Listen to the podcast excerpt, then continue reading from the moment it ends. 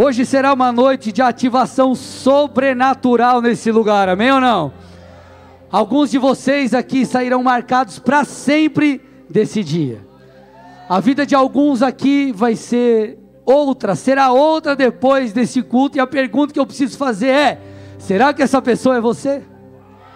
Será que essa pessoa é você? Parte, meu irmão, dessa resposta dependerá do tamanho da sua sede.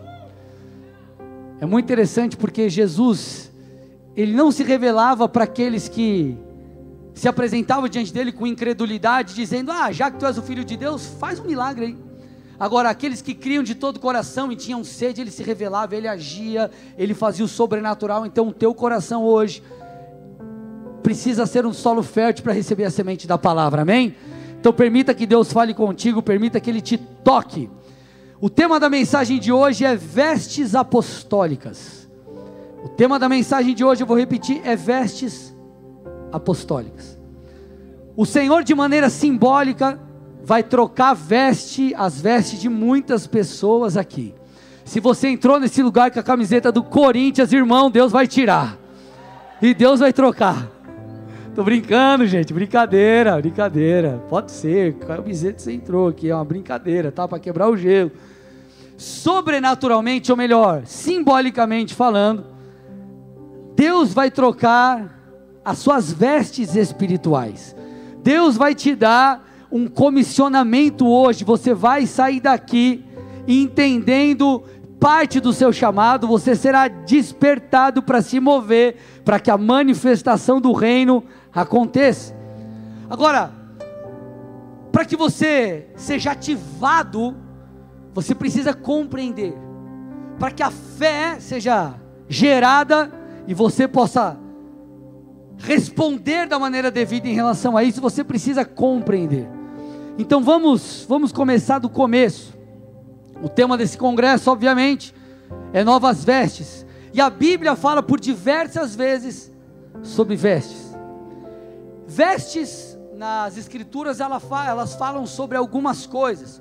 Uma delas é sobre o estado do coração do homem.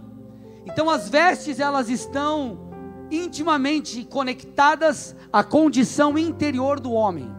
Alguns textos falam sobre isso, por exemplo, Salmos 30, verso 11.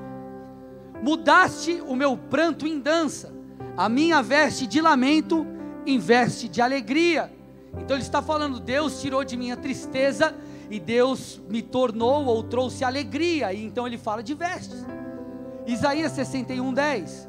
Tenho grande alegria no Senhor, a minha alma se alegra no meu Deus, porque me cobriu de vestes de salvação e me envolveu com um manto de justiça, como noivo que se adorna de turbante, como a noiva que se enfeita com suas joias. Gênesis 37, 34. Então Jacó rasgou as suas roupas, vestiu-se de pano de saco e lamentou o filho durante muitos dias. Então ele está conectando aqui o lamento, a dor, a vestes. Apocalipse 22, 14. Bem-aventurado aqueles que lavam as suas vestes, para que tenham direito à árvore da vida e entrem na cidade pelos portões. Vestes, então, biblicamente fala, uma das coisas é sobre a condição do homem. Porém, a Bíblia também usa a simbologia das vestes para falar sobre identidade. Vestes estão conectadas à identidade. Lá em Êxodo 28, nós vemos a orientação do Senhor para que fizessem uma veste sacerdotal para Arão. E se depois você der uma olhadinha no texto, vai ver que, você vai ver que essas vestes, ou essa veste, ela era cheia de ornamentos. E um dos objetivos era distinguir aquele homem. Claro que existiam outras simbologias por detrás dos detalhes da veste. Mas uma das coisas também que nós aprendemos era que a veste sacerdotal distinguia aquele homem dos demais. Um outro texto falando sobre identidade. Deuteronômio 22, 5.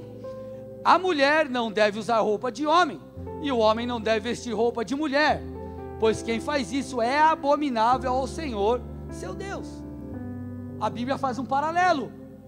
A veste está conectada à identidade. Nós vemos outros textos nas Escrituras mostrando que os reis se vestiam com vestes reais. Você vê um rei, imagina, chega uma comissão, vai chegar a comissão do rei fulano. Vamos imaginar que você está lá naquela época, nos tempos bíblicos. Você vai bater o olho, você vai saber quem é o rei. Por quê? Pelas suas, por suas roupas, por suas vestes. Então, a identidade está conectada às vestes. Nós vemos também nas escrituras o relato de troca das vestes, quando Deus muda a condição das pessoas. Nós vemos a troca de vestes quando Deus restaura a identidade delas. Isso é fato ou isso é, é, é muito visto de maneira clara na parábola do filho pródigo. O filho sai, pede a herança antecipada, vive uma vida de pecado, mas arrependido, volta.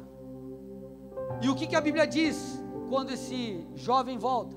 Lucas 15, 21 e 22. E o filho lhe disse: Ele disse ao pai: Pai, eu pequei contra Deus e diante do Senhor. Eu já não sou digno de ser chamado de filho. Olha lá. O pai, porém, disse aos servos: Tragam depressa a melhor. A melhor o quê? Roupa. E vistam nele.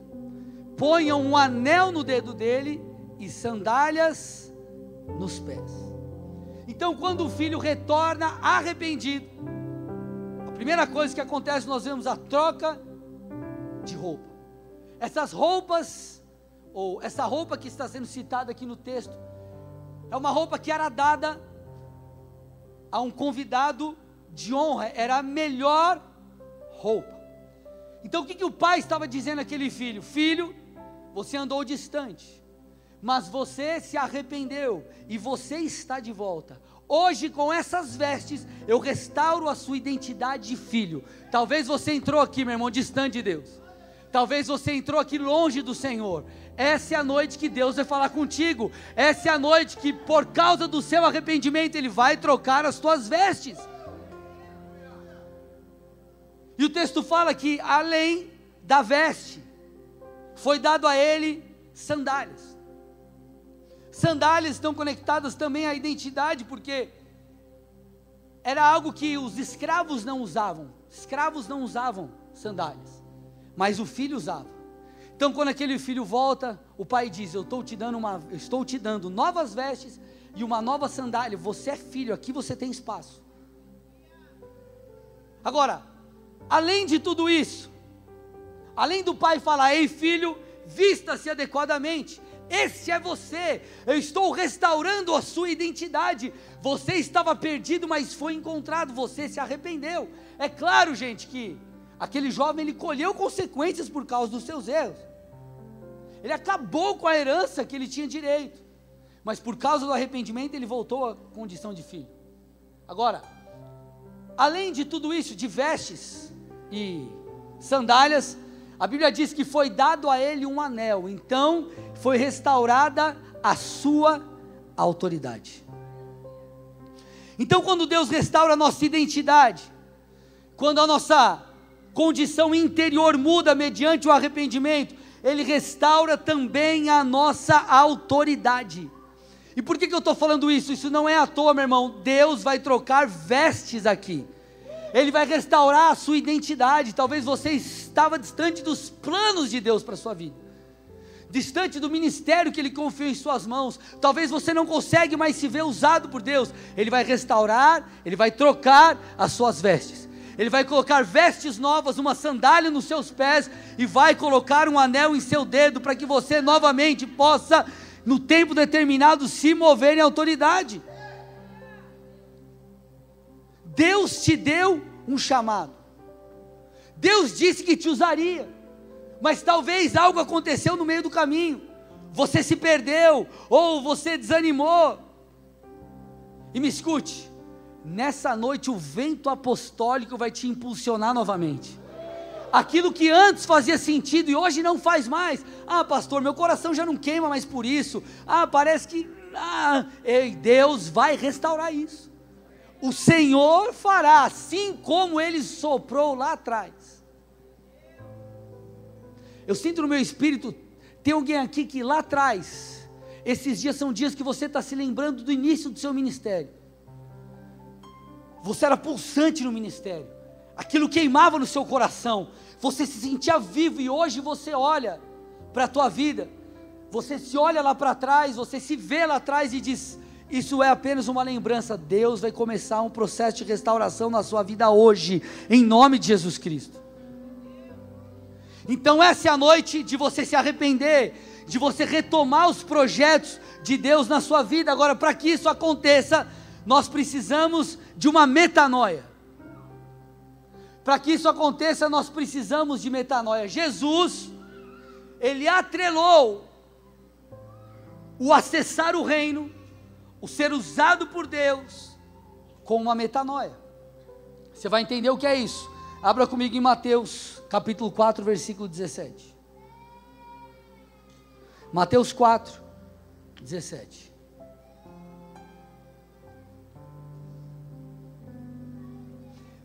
Daí em diante, aqui é o início do ministério de Jesus, a primeira pregação de Jesus.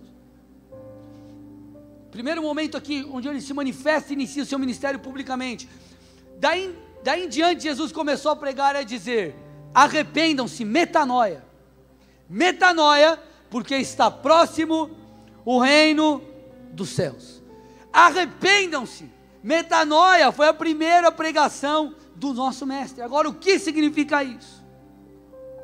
Esse arrependimento que Jesus pregou, a palavra colocada aqui para expressar esse arrependimento, é uma palavra muito mais profunda do que nós imaginamos. Não é apenas uma mudança de valor. Ah, eu vi o mundo desse jeito, agora eu vejo de outro. Ou, isso aqui antes era errado para mim, agora não é mais.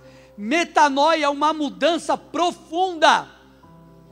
Metanoia fala sobre uma transformação gigantesca no nosso interior, de tal forma que nós não apenas mudemos de padrão, mas de tal forma que Jesus se torne o centro de tudo, toda a sua vida ela passa a ser vivida de outra forma, os seus anseios mudam, a sua maneira de ver o mundo muda, as suas escolhas mudam, tudo muda por causa do arrependimento, tudo muda por causa de Cristo. Por isso que Paulo diz: Cristo é o fundamento. Então, se Ele é o fundamento, tudo muda. Não é uma mera questão, não é apenas uma questão moral que já é importante, mas fala de algo profundo, interno e profundo dentro de nós.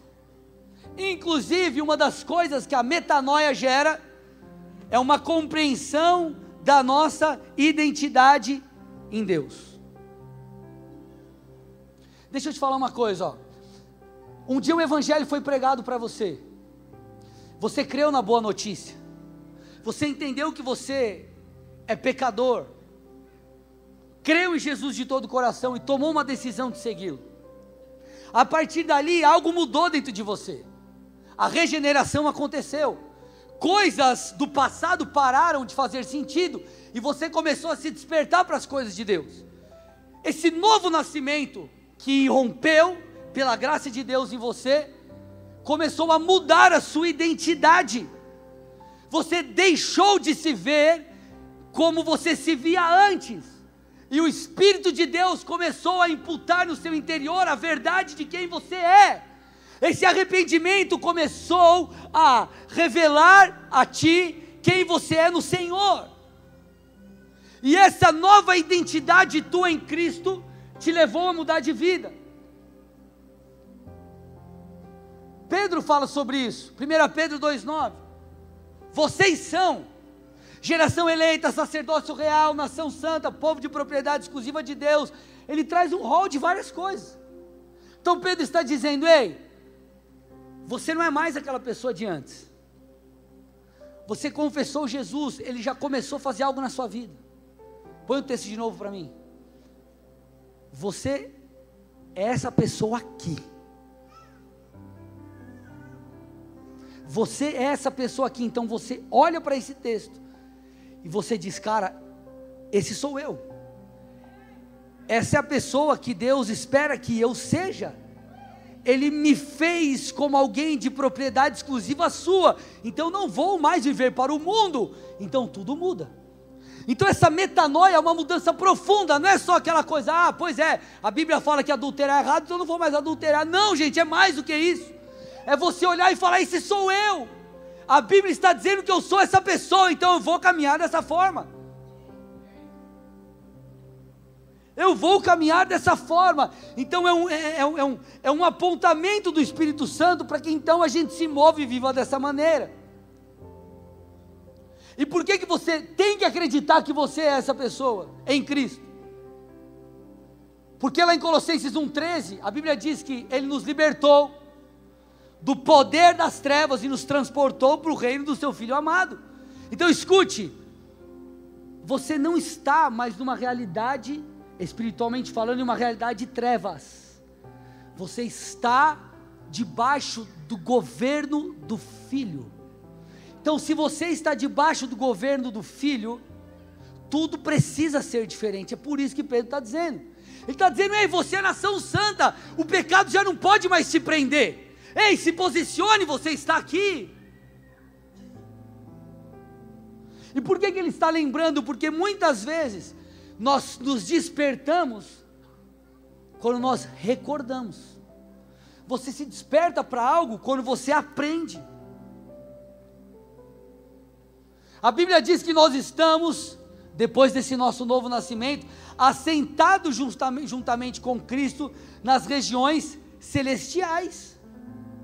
Você está entendendo que você não precisa mais viver no pecado? Por quê? Porque você está entendendo. Você é de propriedade exclusiva de Deus. E com essa clareza de entendimento, algo é ativado dentro de você, fé despertada e você se posiciona. Então isso é metanoia. É uma mudança profunda. Jesus está dizendo: se arrependam, mude tudo dentro de você, entenda quem você é, compreenda quem Deus te fez ser. Olhe para o irmão do seu lado e fala: Nós precisamos de uma metanoia. E esse é um processo contínuo, gente, que o Espírito de Deus opera em mim e em você. Parte da metanoia que Deus fez em mim desse arrependimento não era apenas de pecados, mas inclusive das minhas das limitações que eu colocava em mim mesmo.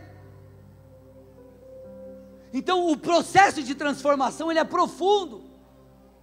Para que mudemos o nosso comportamento, mas para que também possamos entender quem nós somos no Senhor. Então Jesus está dizendo: arrependam-se, o reino dos céus é chegado. Depois eu vou falar sobre isso. Ele conecta uma coisa com a outra. Quando você olha para os discípulos, você há de perceber e concordar comigo que eles eram homens simples. Só que Jesus escolheu aqueles homens e fez todo o possível para que eles entendessem que eles eram os escolhidos de Deus que iam sacudir o mundo. Jesus fez de homens simples transformadores de nações. Jesus fez de homens comuns, como eu e você, transformadores de regiões. Agora, por que isso aconteceu na vida desses homens? Porque eles passaram por uma metanoia. Pedro negou Jesus. Só que você vê ele passando por um processo onde ele foi peneirado. Jesus falou assim: Pedro, falando para os discípulos, né, na verdade, Satanás pediu para peneirar vocês como trigo. E aí Jesus fala: Ó, oh, você vai me negar. Ele nega. Mas Pedro tinha tido um encontro real com Jesus. Ele foi aquele que no meio dos discípulos disse: Ei, esse é o Filho de Deus. Ele tinha a revelação de quem Jesus era, então ele permaneceu. Então esse processo, onde ele foi peneirado, transformou a sua vida. Pedro foi cheio do Espírito e nesse processo de metanoia ele se tornou um grande líder da igreja. É esse processo que Deus quer fazer comigo e contigo não é apenas uma metanoia de pecados, mas é uma metanoia também para que entendamos quem somos, para que possamos nos posicionar, para que possamos entender é, é, o que Deus espera de nós.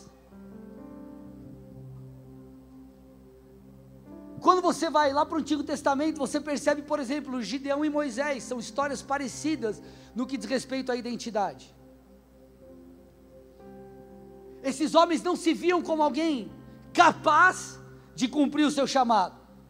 Só que nós vemos o Senhor falando com eles. E aqui, para mim, aqui para mim, nós vemos um processo de, de metanoia na vida desses homens. Juízes 6,14. Então o Senhor se virou para Gideão e disse: Vá nessa força que você tem e livre Israel das mãos dos midianitas. Não é verdade que eu estou enviando você? Então, em meio ao diálogo do Senhor com Gideão, esse homem ele decide ir. Por quê? Porque de alguma forma ele foi convencido. Ele se arrependeu dessa falta de coragem. E ele, mesmo em meio aos medos, ele se posicionou. Você vê algo parecido acontecendo com Moisés, esse do 3,12. O Senhor diz assim para Moisés: Moisés, eu vou estar com você. Ei Moisés, não precisa ter medo do Faraó, eu estarei com você. Então nós vemos Moisés tomando uma decisão de ir. Então eu e você estamos em uma jornada de arrependimento. De arrependimento não apenas de pecados, mas arrependimento também de fazer as nossas escolhas. Nós precisamos escolher seguir a Cristo, escolher viver a vida segundo a Sua vontade, escolher os seus sonhos e projetos para nós. É uma metanoia. Então, metanoia é essa mudança profunda que Deus quer operar em nós.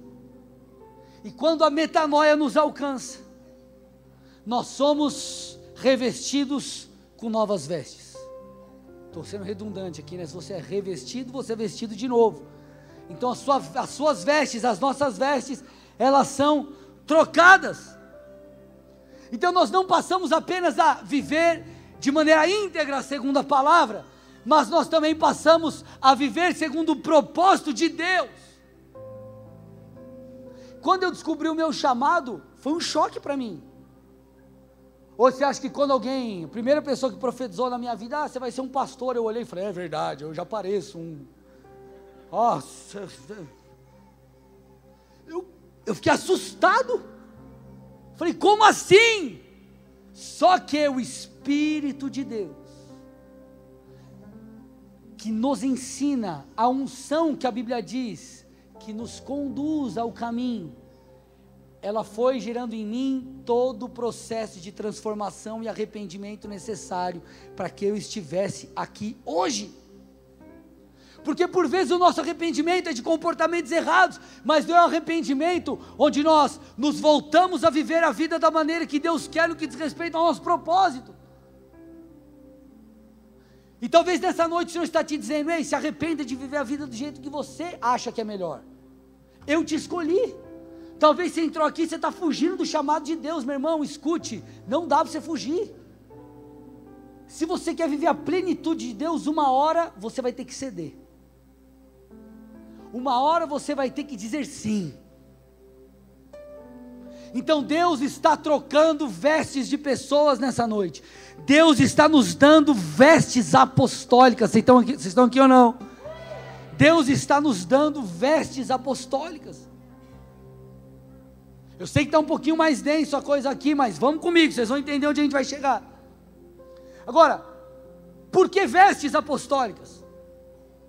Porque nós temos, como igreja de Cristo na terra, um comissionamento apostólico.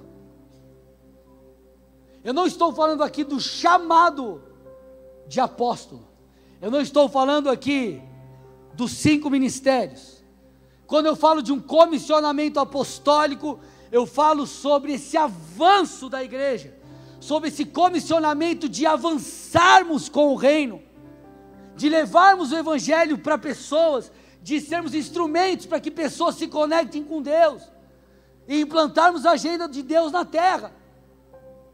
Então, o nome desse congresso tem tudo a ver com o que nós estamos falando: é manifestar o reino, manifeste o reino. É um comissionamento apostólico que está sobre a igreja, do id, do ir. Jesus disse, vou ler de novo o texto, sua primeira pregação: arrependam-se, porque o reino dos céus está próximo, aumenta o retorno para mim. Arrependam-se, porque o reino dos céus está próximo. Então, olha o que Jesus está dizendo: Ele está associando o arrependimento, a metanoia ao reino. Nós precisamos de uma metanoia, de uma mudança profunda, para que possamos ter mais e mais acesso às coisas do reino. Deixa eu te falar uma coisa aqui, ó. Tem um pastor, Bill Johnson, gosto muito dele, ele diz que muitas vezes nós nos arrependemos no que diz respeito a, a questões morais, mas nós não nos arrependemos o suficiente para termos uma transformação na mente para questões sobrenaturais. Escute. Nós olhamos, lemos a Bíblia, escutamos a pregação do pastor, a exposição das Escrituras, e você olha e fala: puxa, é verdade, mentir é errado. Aí no outro culto o pastor fala sobre adultério. Você fala, puxa, é verdade, ó, eu achei que estava tudo bem isso daí, mas eu vi, ó, é errado. Agora, nós não cremos no poder de Deus para mudar condições físicas das, a condição física das pessoas de enfermidade. Muitas vezes nós não cremos que o poder de Deus vai mudar a condição emocional de muitos. Então nós recebemos ou, ou temos uma mudança de mente para questões morais, mas não para coisas que dizem respeito ao poder de Deus. E a Bíblia está dizendo: se arrependam cada vez mais, para que vocês acessem a totalidade do reino. Ei, se arrependam, João Batista dizia: o reino dos céus está próximo. E nós vemos que Jesus trouxe esse reino. Que mensagem é essa? Que reino é esse que Jesus disse? Ou nos ensinou? Nós sabemos que um dia, meu amado e minha amada, Jesus voltará e ele estabelecerá na terra o seu reino físico. Só que eu preciso te falar algo: o reino de Deus não se resume apenas a algo futuro. E aqui eu começo a pregar. O reino de Deus não diz respeito apenas a algo futuro, como disse o próprio Jesus, Lucas 17, 21 nem dirão, ei-lo aqui ou lá está, porque o reino de Deus está dentro de vós. O reino de Deus já está em operação. E Jesus disse: Ei, o reino de Deus é chegado, está chegando, se arrependa. E Ele está dizendo: o reino de Deus está dentro de vocês, o reino de Deus está operando em nosso interior. A versão NVI, ela diz, de Lucas 17, 21, o reino de Deus está entre vocês. Então o reino de Deus já está em operação na terra e esta é a ideia de Deus. Eu dei toda essa volta para que você entenda que a ideia de Deus é estabelecer um reino aqui. Deixa eu te explicar uma coisa aqui, ó. Jesus é rei. Todo rei tem um reino. Jesus disse: Eu sou rei sobre tudo, Ele é Senhor sobre tudo. Quando a Bíblia fala que o reino de Jesus não é daqui, isso não significa que Ele não quer estabelecer o seu reino aqui, isso significa que a origem não é da terra, a origem é celestial, mas a intenção de Deus é estabelecer a sua vontade aqui.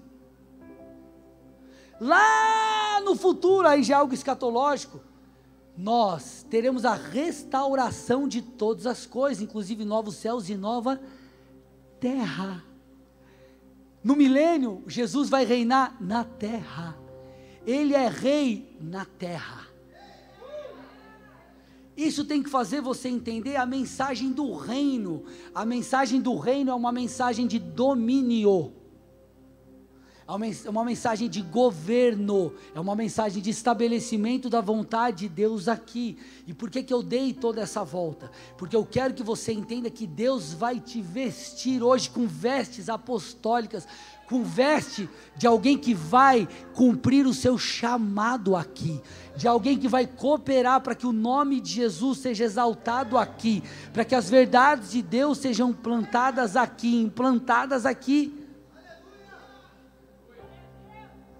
Você precisa entender isso.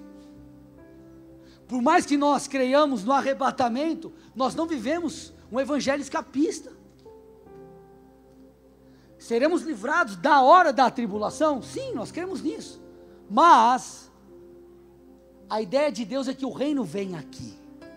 É isso que você precisa entender. Por que, que eu estou falando de vestes? Porque Deus vai, o Espírito de Deus vai te mover a se ver como alguém que precisa estar envolvido com as causas do reino. Se essa não fosse uma verdade, Jesus não nos ensinaria a orar o que está lá em Mateus 6.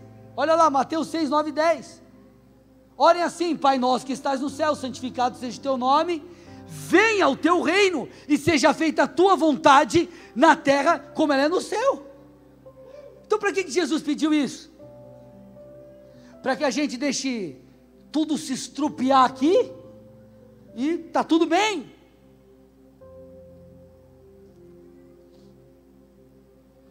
Não, nós precisamos nos envolver, nós precisamos é, lutar para que o reino de Deus venha a ser plantado na terra.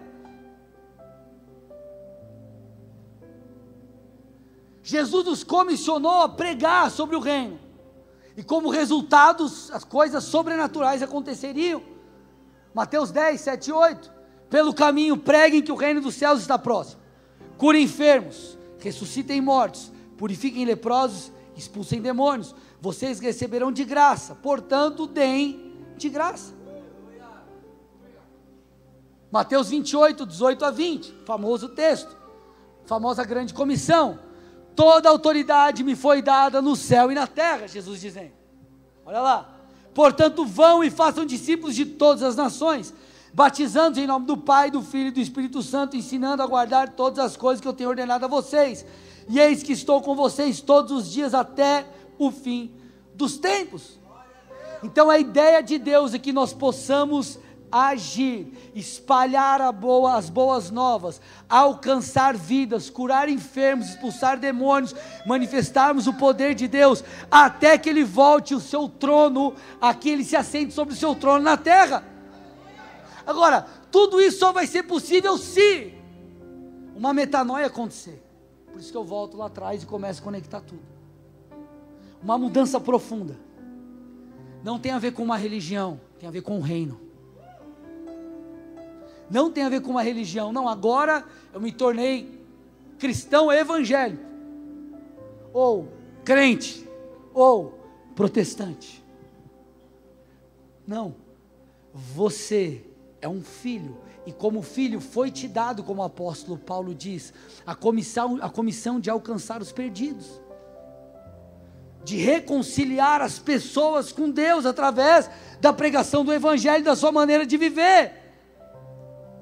Então por isso que a Bíblia fala: se arrependam, metanoia, para que vocês acessem o reino, vivam a totalidade do reino.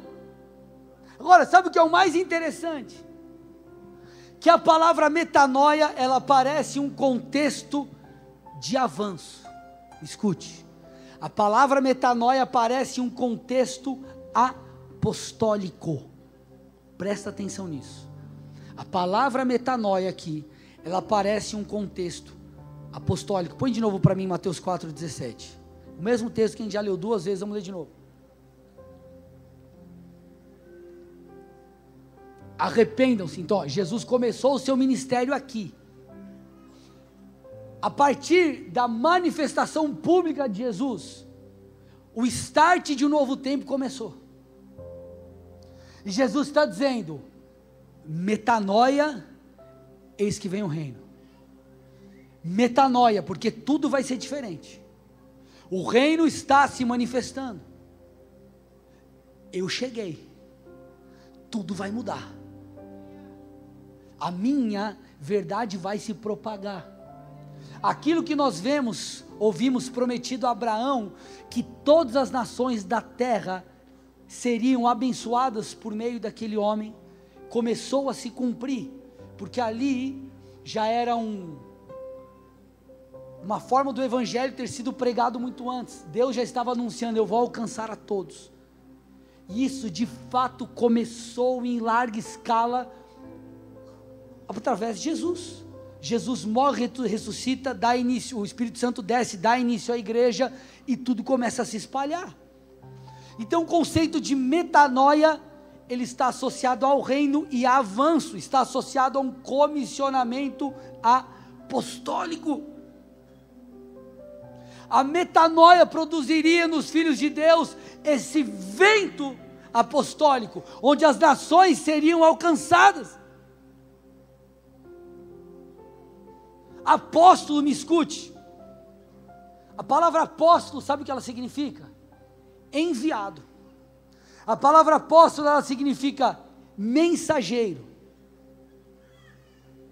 Então, esse vento apostólico, não estou falando de um dos cinco ministérios, ok? Esse vento apostólico, esse comissionamento apostólico que está sobre, está sobre a igreja de Cristo, sobre os filhos de Deus.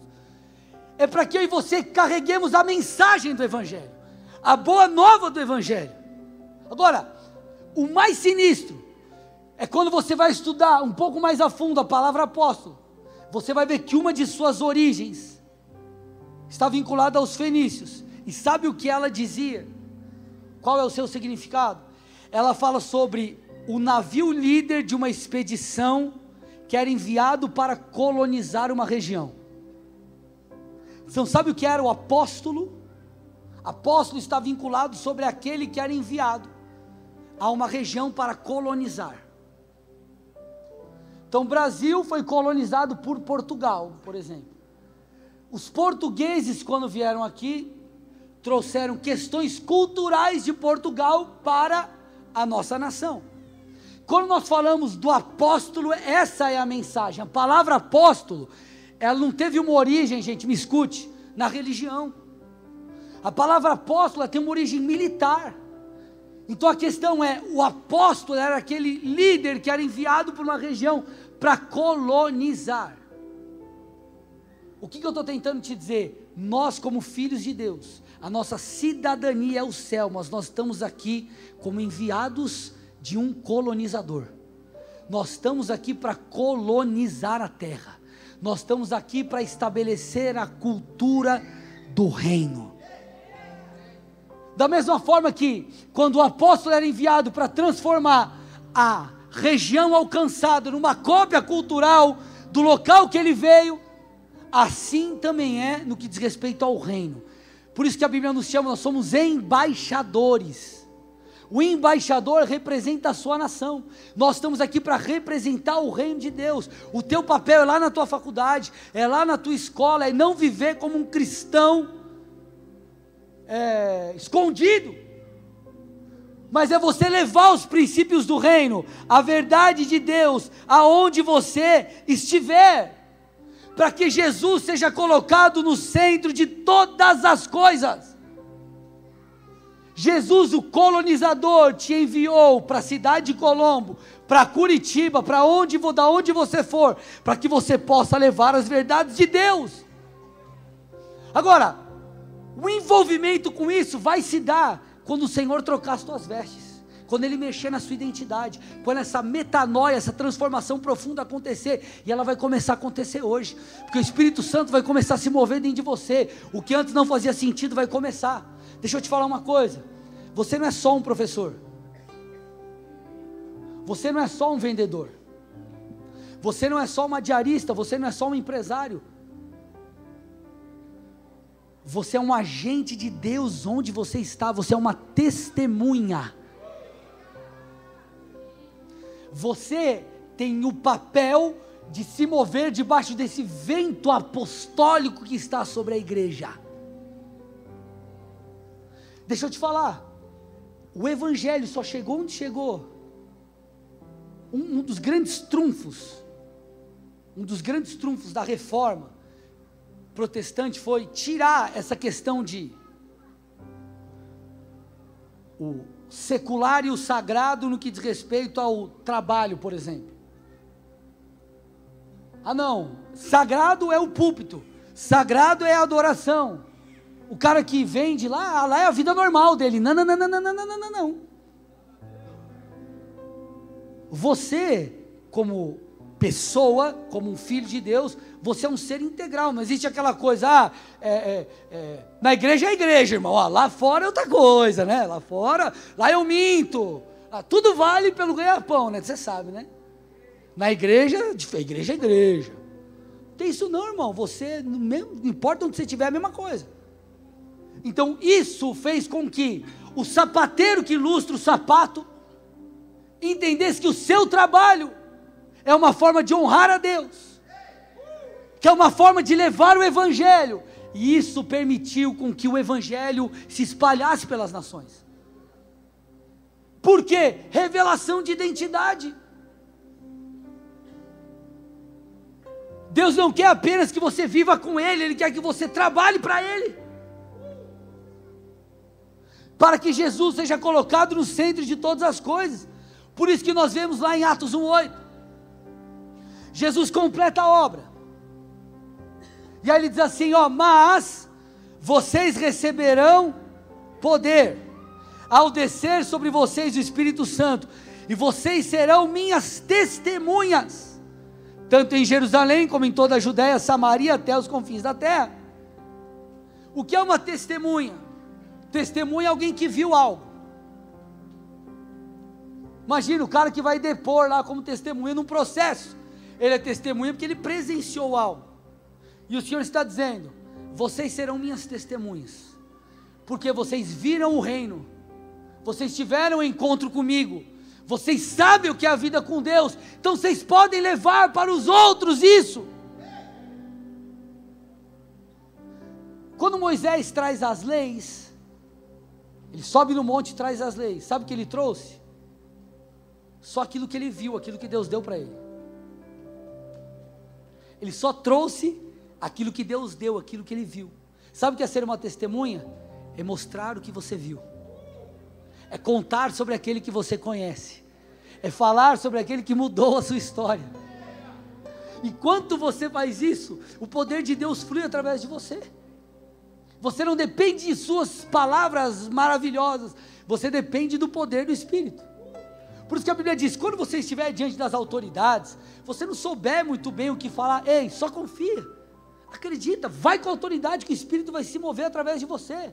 Agora, esse entendimento, esse movimento da nossa parte, ele só vem quando nós entendemos. Por isso que eu disse no início, essa é uma noite de ativação. O Espírito Santo vai fazer dentro de você o que eu não posso e ninguém pode, que é virar uma chave dentro de você.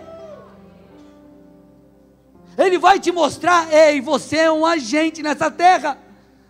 Deus, Jesus veio implantar ou plantar um reino. Agora, sabe o que ele espera de você? Pequenas atitudes. Pequenas atitudes. Não que você não possa fazer grandes coisas, mas pequenas atitudes são suficientes.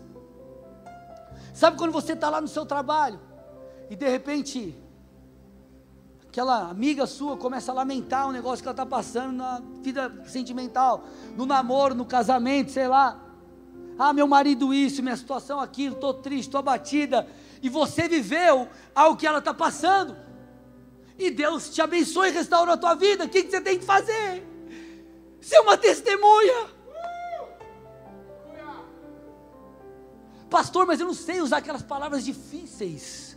Não precisa ser difícil, não, irmão. Só conta. E fala o que Deus fez. E fala o que Deus fez. Uma das marcas dos discípulos eram, eles eram homens simples. E os caras olhavam e falavam, que sabedoria é essa? É o Espírito Santo, irmão. É isso que ele está falando. Você é testemunha. Testemunha conta o que viu. É só você contar o que você viu.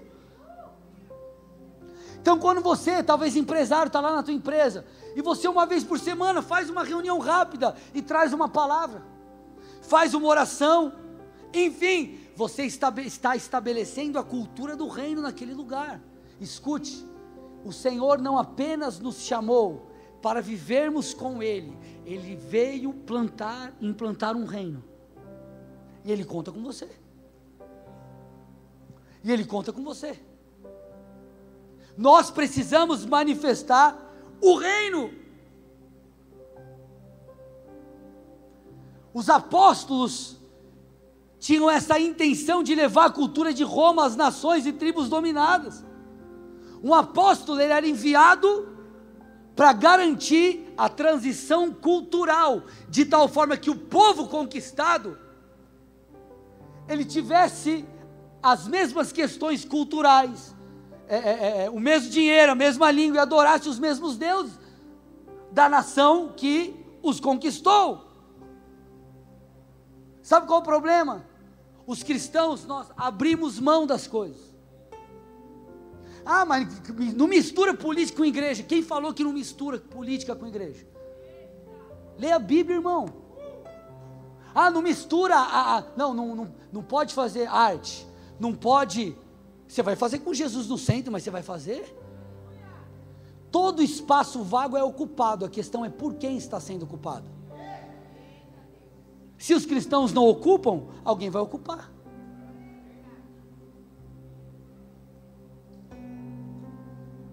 Então a nossa missão é implantar a cultura do reino.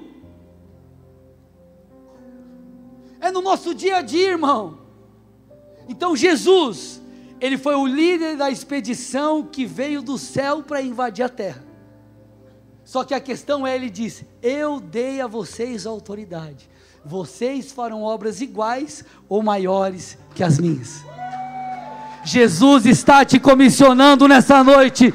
Jesus está te alistando nesse exército nessa noite. Irmãos, a vida cristã não se resume apenas em ser convertido. Isso, obviamente, é maravilhoso. O maior presente que nós poderíamos alcançar é a salvação. O maior de todos não é o que nós fazemos. O relacionamento com Deus é o principal, mas não é só isso não é apenas isso. Deus te desenhou com um propósito. Deus te desenhou com uma peça do quebra-cabeça que desenha o todo da história dele nas nações. E ele te chama para ser essa peça. Ele te chama para ser ou construir esse pedaço da história. Por isso, meu irmão, você tem que através daquilo que você faz no seu dia a dia, levar a verdade de Deus, estabelecer a verdade de Deus. A tua vida na igreja não é diferente da tua vida lá fora. As tuas escolhas, elas têm que ser em todo o tempo pautada na palavra de Deus. Escute uma coisa, a mensagem central de Jesus, sabe qual era? O reino dos céus. A mensagem central de Jesus era a mensagem do reino. Deixa eu te falar, depois que Jesus ressuscitou, sabe o que ele fez? Põe para mim em Atos 1:3.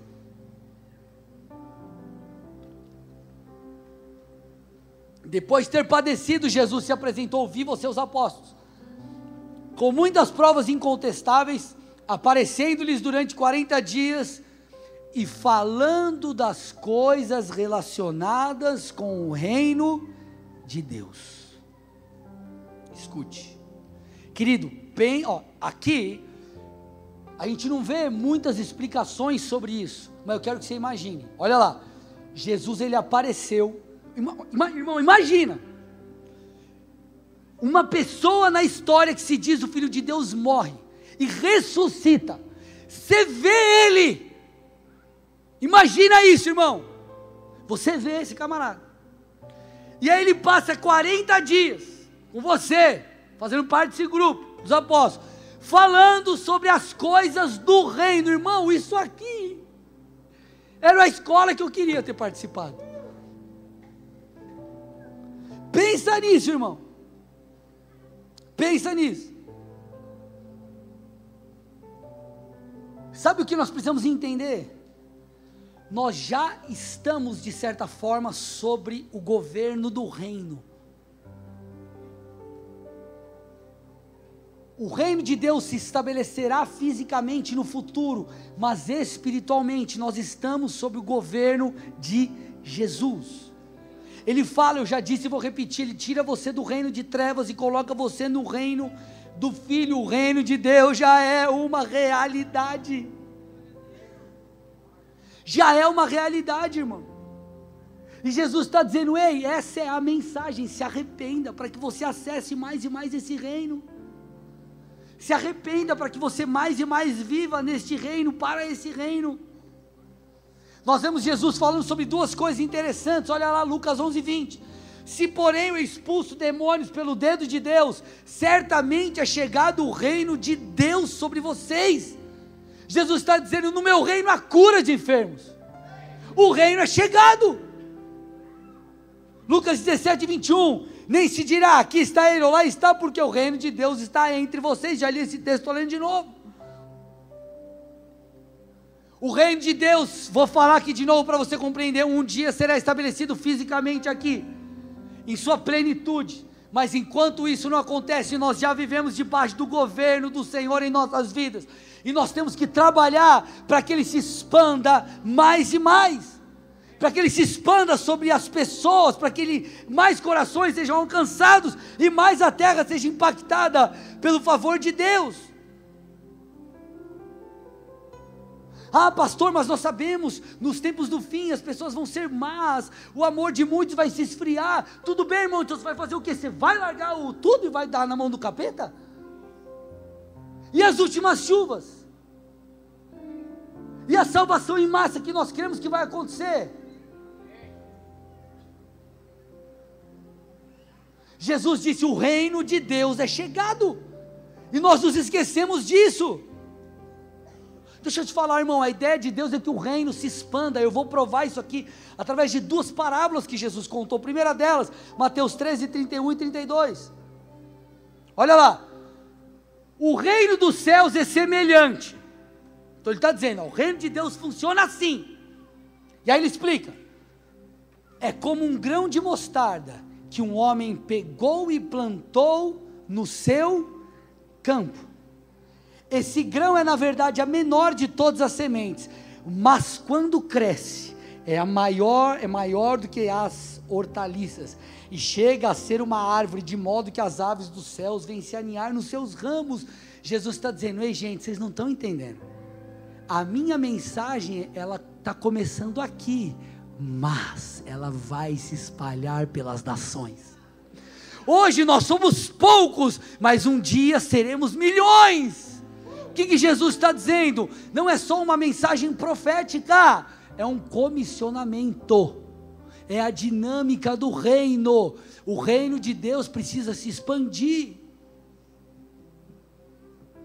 Quem é convertido na sua casa? Só eu. Vamos lá, ore, busque a Deus para o reino de Deus se expandir na sua casa. Seu pai, sua mãe, vovô, vovó, e as pessoas se converterem. O reino de Deus é o reino de expansão. Mateus 33, a continuação. Jesus conta mais uma parábola para explicar essa dinâmica de crescimento. Ele diz: Ó, o reino dos céus é semelhante ao fermento que uma mulher pegou e misturou em três medidas de farinha, até que tudo ficou levedado. Então ele está dizendo: o reino é como esse grão de mostarda, que por mais que comece pequeno, ele cresce. E o reino é como um fermento que você coloca numa massa e ela cresce. Jesus está dizendo: ei, o reino vai crescer. Ei, o reino tem que crescer. Ei, o reino tem que se expandir. E como ele se expande? Através de mim, de você. Então, meu irmão, para de olhar lá para fora com olhar de destruição. Ah, pastor, mas a perseguição. Ah, pastor, mas o anticristo vai vir, virá, irmão, isso é bíblico. Mas e as promessas de Deus? E o avivamento que ele disse que faria? E aquilo que ele disse que cumpriria na sua história? E as últimas chuvas, e o poder de Deus que há de se manifestar, e essas verdades. E tantas pessoas ainda que precisam ser salvas, deixa eu te falar, nós precisamos arregaçar as mangas e nos envolvermos com a causa do reino. Queridos, nós temos um chamado, nós temos um mandato cultural não diz respeito apenas a salvar vidas, mas diz respeito a movimentar a cultura em direção ao reino cada vez mais. Eu não estou dizendo que nós temos que mudar o mundo a ponto dele ser perfeito, porque não será. Mas a questão é: você precisa se envolver onde você está, para que o reino de Deus possa ser implantado. Eu não sei se você sabia, mas ao longo de toda a história, nós vemos a influência da Bíblia e dos cristãos em grandes marcos. Por exemplo, o movimento de libertação da escravatura teve grande influência bíblica nisso. o cuidado com os fracos, com as viúvas, com os órfãos, com pessoas em flagelo, não é marxista, não, irmão, isso é da Bíblia. Vocês estão aqui comigo ou não? Me escute. Estuda um pouco como era a época, a questão cultural, na época em que Jesus veio, no período do governo de Roma. Era terrível. Era terrível. Era terrível. Quem trouxe tudo isso? O Evangelho. Só que o Evangelho, diferente de uma cultura marxista, sabe o que o Evangelho faz? Ele tira o pobre da pobreza. Vocês estão comigo ou não? Ele cura os doentes. Ele faz com que a obediência dos pais tragam bênção sobre os filhos. Jesus ele veio para tirar as pessoas da sua condição atual e levá-los para a condição que ele conquistou na cruz. Foi através do evangelho, irmão, da ideia bíblica, que a dignidade do trabalho foi implantada. Por causa da Bíblia. Um sociólogo chamado Max Weber, talvez você já tenha ouvido falar sobre ele. Ele disse que as tarefas mais simples passaram a ser encaradas pelos cristãos com um significado religioso, ou seja, por mais que aquilo que você faça seja algo do dia a dia seu, passou a ser visto como uma adoração a Deus. Então, quando você está lá no seu trabalho e você entende o que a Bíblia diz, que tudo que você for fazer, não faça para homens, faça para Deus. Você vai entender que lavando uma louça você glorifica a Deus. Você vai entender que atendendo bem um cliente você glorifica a Deus. Sendo excelente no seu trabalho você glorifica a Deus. Fazendo melhor, por mais que teu chefe não veja, você está honrando a Deus. E essa visão tão poderosa que a Bíblia trouxe e produziu uma mudança social, ela formou nações como Estados Unidos, Dinamarca, Inglaterra e outras. A Bíblia sempre, o Evangelho sempre trouxe uma transformação social. Nós precisamos também nos envolver com isso. Você vê faculdades como Harvard, por exemplo, hoje não é mais um polo onde verdades do Evangelho sejam propagadas, mas a sua origem, tanto como Yale, Princeton, são universidades com origem cristã. O que, que eu estou tentando te dizer? Que o nosso mandato é um mandato de influência. Não diz respeito à religião, irmão. Diz respeito a um relacionamento. O que, que muda? Quando você tem um relacionamento com Deus, Nesse relacionamento, Ele vai falar contigo aquilo que Ele espera. Ele vai te mostrar qual é o seu chamado. Ele vai te mostrar como você tem que agir. Sabe o que você vai fazer? Lá no seu dia a dia você vai glorificar Deus. Então, em suma, sabe o que eu estou tentando te dizer? Onde você está posicionado, meu irmão? Não se contente apenas em trabalhar, em ganhar um dinheirinho, em prosperar, em comprar a tua casa própria, em trocar de carro, em receber um salário maior. Ei, se comprometa em fazer o reino avançar se compromete em influenciar pessoas. Porque deixa eu te falar, a tua atitude, as tuas escolhas, a maneira como você age, ela fala. A questão é o que ela tem falado. A Bíblia diz que nós temos que ser, a Bíblia faz um paralelo como se fôssemos cartas vivas. Deixa eu te falar, tem gente que nunca pegou uma Bíblia na mão, mas ele vai ler você. A questão é o que está escrito através das suas atitudes. Deixa eu te falar, chega de viver religião, irmão.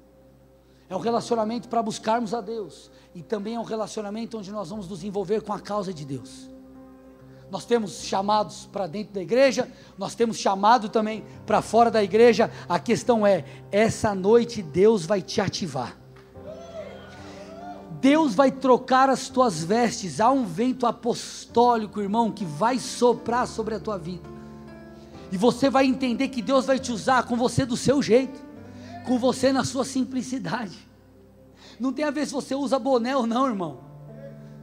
Tem a ver com aquilo que Deus colocou no seu coração. Obviamente, o ministério, ele é feito com compromisso, com comprometimento, com santificação, com mãos limpas. Só que eu não estou falando aqui de questões morais, eu estou falando mesmo com o teu jeito, Deus vai te usar. Eu prego de uma forma, o Du prega de outra, o pastor Marcial de outra, o outro irmão de outra, e Deus vai nos usar cada um do seu jeito. A questão é, você precisa se levantar. Se nós deixarmos espaços vagos, alguém vai ocupar. Então se levante, irmão. Qual é o seu chamado? Se levante. O que Deus chamou para fazer? Se levante. Ah, pastor, mas puxa, Deus não tem um recurso, meu irmão. Deus vai te dar, Deus vai mover, faz a sua parte. Ah, pastor, mas como será? Como vai acontecer? Não importa como vai acontecer, dá o passo, acredita. Ai, pastor, mas lá eu sei, Deus já colocou no meu coração para eu falar do amor de Jesus para uma pessoa lá do meu trabalho. Mas como que eu vou fazer, meu irmão? Só vai! Conta a sua história, fala alguma coisa. Ora pela pessoa, faz alguma coisa. Posso orar por você? Faz uma oração. Espera um momento ali, alguma coisa que você possa falar. E você pega o gancho ele fala. A questão é, nós precisamos dessas vestes novas. Nós precisamos, como filhos de Deus, dessas vestes apostólicas. A mensagem de Jesus é uma mensagem sobre o reino. A questão de Deus sempre foi um domínio. Quando Deus criou o homem, Ele colocou o homem em um lugar. E Ele falou sobre o homem: domine. Domine sobre esse lugar. Domine sobre a criação. Domine. O homem pecou. O homem não tinha mais o mesmo acesso a Deus. Jesus conquistou na cruz. Só que, escute,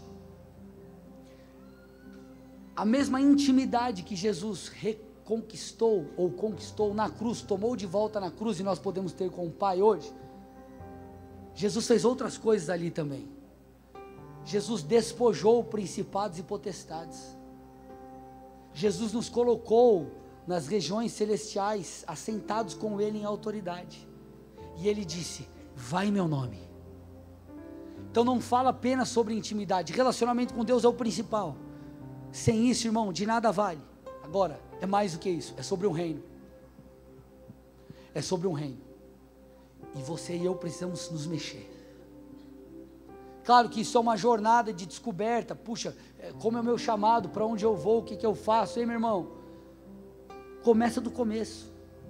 Começa falando com Deus, começa se dispondo para o Senhor, começa sendo excelente no seu trabalho, começa levando o amor de Deus onde você está, começa fazendo o seu melhor no ministério que você está, mas a questão é: estamos falando sobre um reino.